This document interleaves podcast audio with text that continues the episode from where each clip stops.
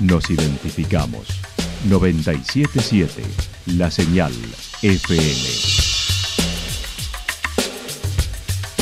Valle de Calamuchita, Córdoba, Argentina.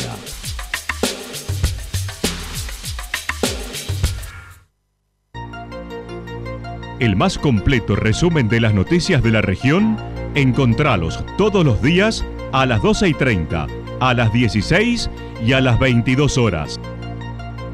Panorama de noticias. Por la 977, la señal FM nos identifica también con las noticias.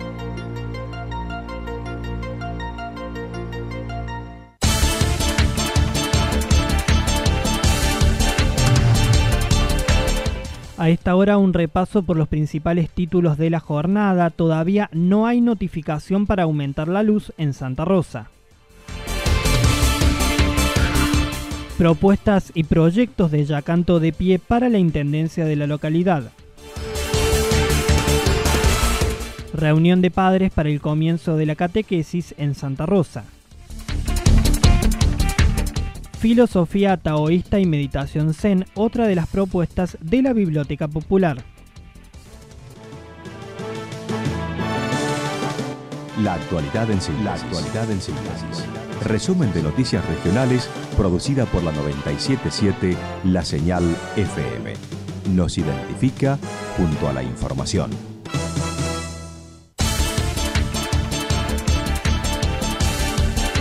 Todavía no hay notificación para aumentar la luz en Santa Rosa. Rubén Camosi, presidente de la cooperativa de Santa Rosa, comentó están trabajando fuertemente en el recambio de las líneas.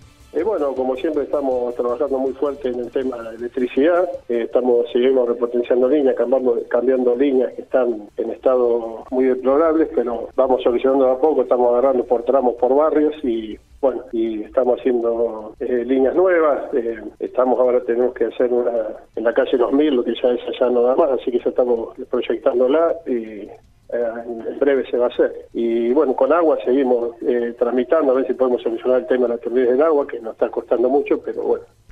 Además siguen trabajando para solucionar la turbidez del agua, explicó, hay proyectos presentados en Córdoba, suponiendo resolverlo este año. Sí, sí, sí, tenemos gestiones realizadas en Córdoba, eh, está, el proyecto presentado, eh, inclusive vinieron ingenieros de, la EDIPA, vinieron y el saneamiento, eh, estuvieron viendo el, problema nuestro, bueno, prometieron volver, hasta ahora no volvieron, pero estamos esperando, ya en breve vamos a pedir otra audiencia a ver si nos atienden, si nos dan una solución, porque es algo que es muy costoso. Respecto a los aumentos en la luz, detalló en marzo fue del 13,3%, mientras que en febrero del 6,75%. Los aumentos, eh, bueno, en, marzo fue del, 13,3% que autorizó el ERCET, porque como van sacando en forma escalonada los subsidios, entonces ellos van autorizando a las cooperativas a que aumenten, a medida que van sacando el subsidio, que aumenten los traslades en los aumentos. Entonces, para marzo autorizó un 13,3%, en febrero hubo un 6,75% de aumento. Entonces, eso, eso es todo regulado por el ERCET, nosotros no, no imponemos nada, es una resolución que sacó. En cuanto al mes de abril, todavía dijo no está definido, pero se sabe que volverá a subir. Para esta fecha aumenta porque como tienen paritaria los, eh, los gremios, entonces ese aumento que le dan a los empleados siempre pasa a la, factura también, porque si no no podríamos subsistir, digamos. Pero todo eso es regulado por el CER, nosotros no tenemos influencia alguna. Ellos dicen un 5, hay que aumentar un 5, aumentar un 10, se aumenta. No es que, lo no es que manejamos nosotros esos aumentos por la situación económica, contó, se ha incrementado el atraso en el pago. Ha, incrementado el, atraso en el pago, sí, se ha incrementado mucho, pero bueno, nosotros tenemos eh, dos meses que damos de, ¿no? del segundo vencimiento, del segundo mes de vencimiento, tenemos hasta el día 10 para que pague. Eh, lo que hemos cortado un poquito son las prórrogas porque ya había gente que mm, directamente pedía hasta tres meses y nosotros no lo podemos soportar por el costo que tenemos nosotros. Dentro de los proyectos que han quedado truncos por la crisis se encuentran la instalación de nuevos derivadores de energía, porque los que tienen ya están saturados.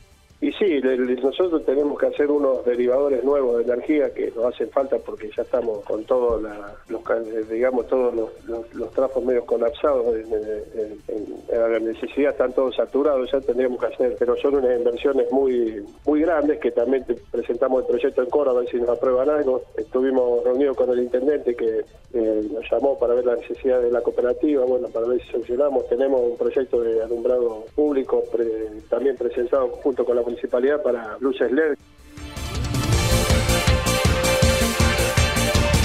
Propuestas y proyectos de Yacanto de Pie para la Intendencia de la localidad. Alejandra Torres, candidata a intendente por Yacanto de Pie, contó vienen realizando recorridas y visitando a los vecinos. Se mostró conforme con las respuestas, ayudando a los vecinos en la conformación de propuestas la verdad que muy bien, porque bueno, todos los días hacemos una recorrida, siempre visitando uno o dos vecinos a la mañana y por la tarde se hace un poco más. Este, la verdad que sentimos muy buena respuesta, si bien a esto ya lo veníamos haciendo ya hace bastante, este, escuchando a los vecinos y gracias a eso también llegó ¿no? el tema de la formación de proyectos. Dentro de los proyectos pueden enumerarse suprimir la jefatura de gabinete, apertura de una página web donde se publiquen ingresos y egresos y que no haya parentesco entre empleados municipales. Sí, mira, una de ellas, digamos, institucional, es eh, suprimir la jefatura de gabinete, la, obligación de la presentación de la declaración jurada patrimonial eh, y de interés económico municipal eh, de los empleados con responsabilidad económica y financiera, la colocación de una página web para demostrarle a los vecinos este, los ingresos y egresos y las transacciones que se lleva a cabo la municipalidad. También ordenamiento presupuestario, un cajero automático y la profesionalización del área de turismo, entre otros. Buscar alternativas para que Yacanto cuente con un cajero automático, que, o sea, no eventualmente, digamos, tenemos una sucursal humana y ¿por qué no eh, una sucursal de un banco? Después hacer un inventario y una optimización del parque automotor municipal, que en realidad no tenemos eh, la noción de cuánto contamos, con cuántos vehículos se cuenta el municipio.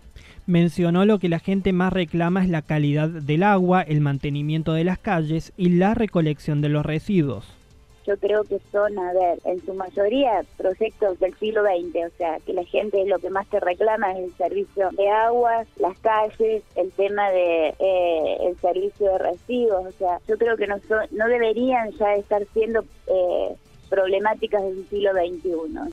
En materia de seguridad hay un proyecto de un sistema de seguridad vecinal. Hay un, un proyecto de un sistema de seguridad vecinal que se está armando y la verdad que va a ser algo muy bueno porque la verdad que bueno, yo en ese sentido me quedé un poco, o sea, uno, ¿por qué? Por, porque cree, o sea, yo lo veo ya canto y creo que es un pueblo bastante grande, eh, muy disperso, entonces por ahí es muy difícil decir, bueno, yo cuento con cinco policías, Finalmente se refirió al, alojamiento, al alejamiento de Cristian Sosa de la fuerza política, a lo que Torres manifestó este se abocó a la formación del partido, pero hoy son solamente los integrantes de la lista los que están trabajando. Cristian es un vecino más que él se abocó, digamos, a lo que es la formación del partido. Pero hoy lo que formamos y lo estamos al pie del cañón somos los que formamos la lista. Eso es todo lo que tengo para decirte de Cristian. Reunión de padres para el comienzo de la catequesis en Santa Rosa. Lorena Alencina, catequista de la localidad, invitó a la reunión informativa para padres a desarrollarse el próximo miércoles en la parroquia Santa Rosa de Lima.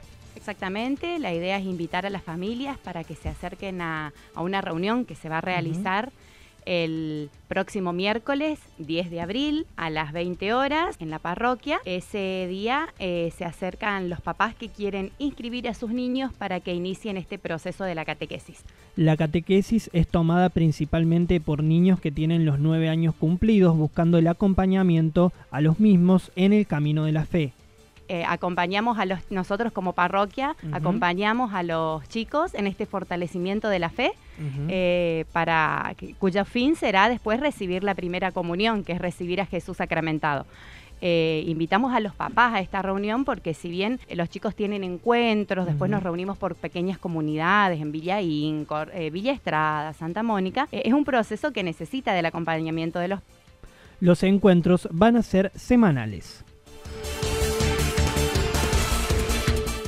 Filosofía taoísta y meditación zen, otra de las propuestas de la Biblioteca Popular. Aníbal Cibale, tallerista en filosofía taoísta y meditación zen, brindará su experiencia en la Biblioteca de Santa Rosa desde este jueves a las 15.30 horas. El mismo detalló de qué se trata la filosofía ancestral.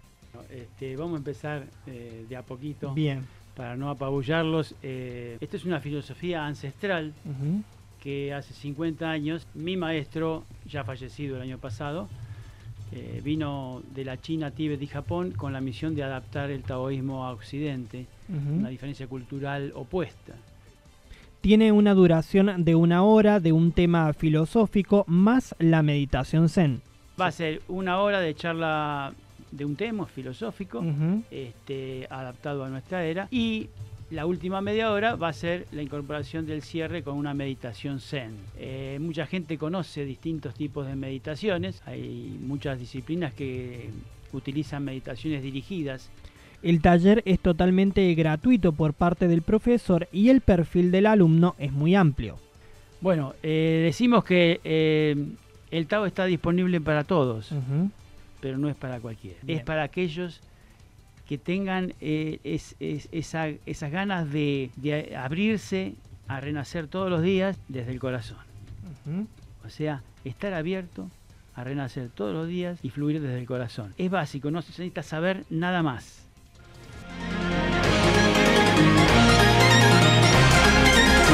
Toda la información regional actualizada día tras día. Usted puede repasarla durante toda la jornada en www.fm977.com.ar. La señal FM nos identifica también en Internet.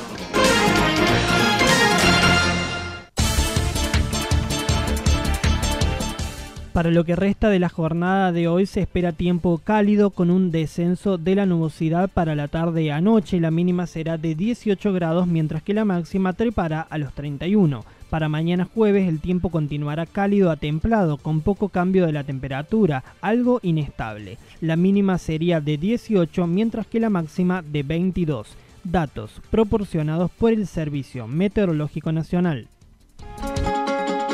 Lo que sucedió en cada punto del valle. Resumimos la jornada a través del informativo regional en la 977. 977, la señal FM.